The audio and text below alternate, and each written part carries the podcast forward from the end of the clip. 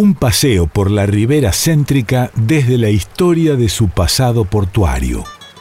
La historia de la ribera central lleva a los orígenes de Rosario.